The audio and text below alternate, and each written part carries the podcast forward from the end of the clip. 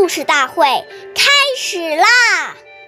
每晚十点，关注《中华少儿故事大会》，一起成为更好的讲述人。话说多不如少，唯其事勿忘巧。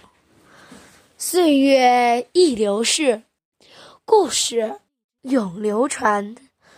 大家好，我是今日讲述人梁新月。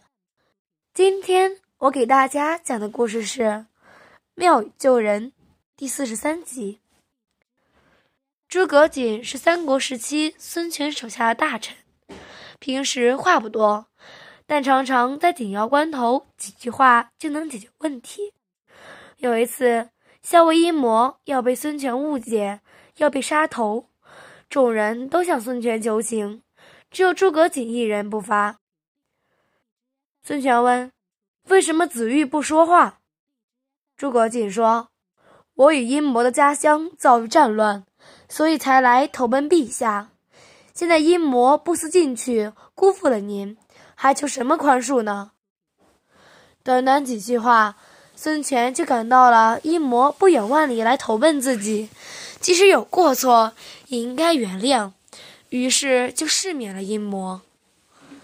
下面有请故事大会导师王老师为我们解释这段小故事，掌声有请。